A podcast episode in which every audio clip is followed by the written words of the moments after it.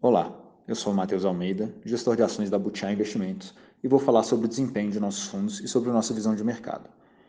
Tivemos mais um mês desafiador em novembro, ainda sob os efeitos da piora do cenário econômico e aumento dos riscos fiscais. Apesar de mais algumas notícias ruins relacionadas à Covid, a queda foi mais amena em relação aos meses anteriores, o que pode demonstrar algum nível de acomodação ou um nível de preços que já embute um valuation bem descontado em vista do cenário e das possibilidades futuras. O Ibovespa caiu mais 1,5%, acumulando 14,4% de queda no ano. O Butiá Fundamental FICFIA caiu 2,5% no mês e 21,1% no ano. Já o Butiá Fundamental Long Biased FICFIN caiu 2,2% no mês e 24,5% no ano. O cenário não sofreu grandes alterações. Ainda aguardamos a definição e votação da PEC dos precatórios para podermos avaliar qual a capacidade de ancoragem para a situação fiscal brasileira que ela gerar. Paralelo a isso, as expectativas para a inflação, os juros e a economia em 2022 continuam negativas tivemos alguma alteração com relação à eleição presidencial, já que Moro oficializou sua candidatura, o PSDB definiu seu candidato, João Dória, nas prévias do partido, e Lula e Alckmin começaram a conversar sobre a possibilidade do segundo serviço do primeiro.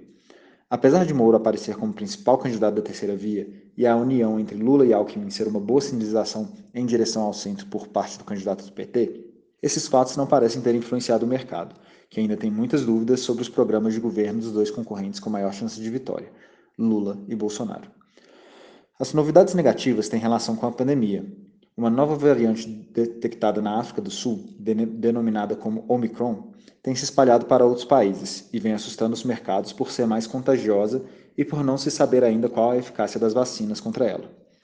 As informações ainda são muito preliminares, mas a incerteza tem levado alguns países a fechar suas fronteiras, principalmente os países europeus, que ainda têm sofrido com o aumento de casos e mortes das variantes anteriores.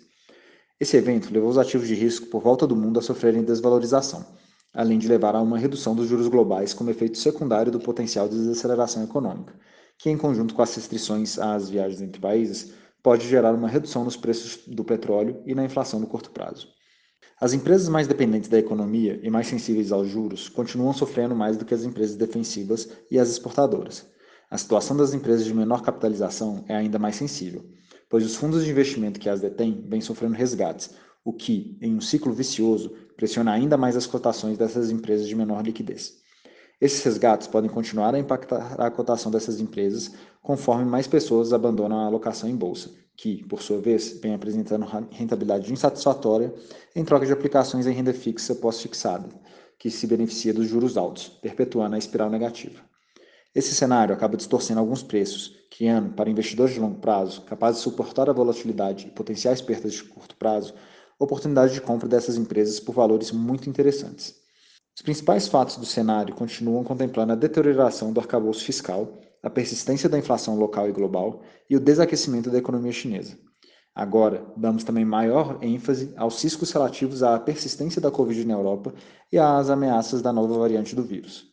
Existem riscos para o lado positivo também.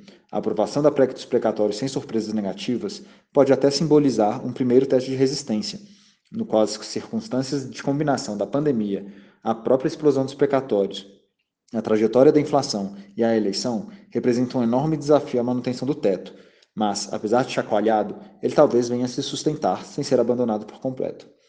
Uma reversão da inflação que apresenta vários fatores conjunturais também aliviaria os juros e as expectativas do mercado, uma melhor perspectiva para as políticas econômicas dos candidatos à presidência, apesar de improvável no curto prazo, também pode servir de gatilho aos mercados.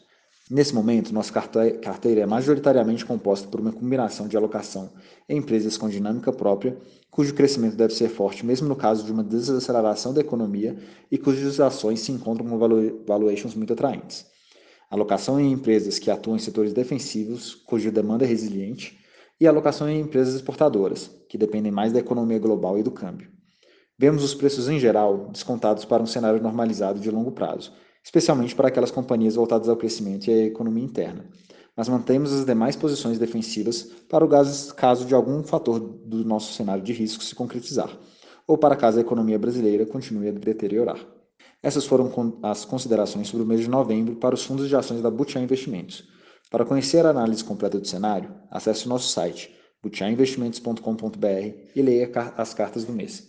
Também siga a gente nas redes sociais, arroba Invest no Instagram e Butiá Investimentos no LinkedIn e Facebook. Até mês que vem.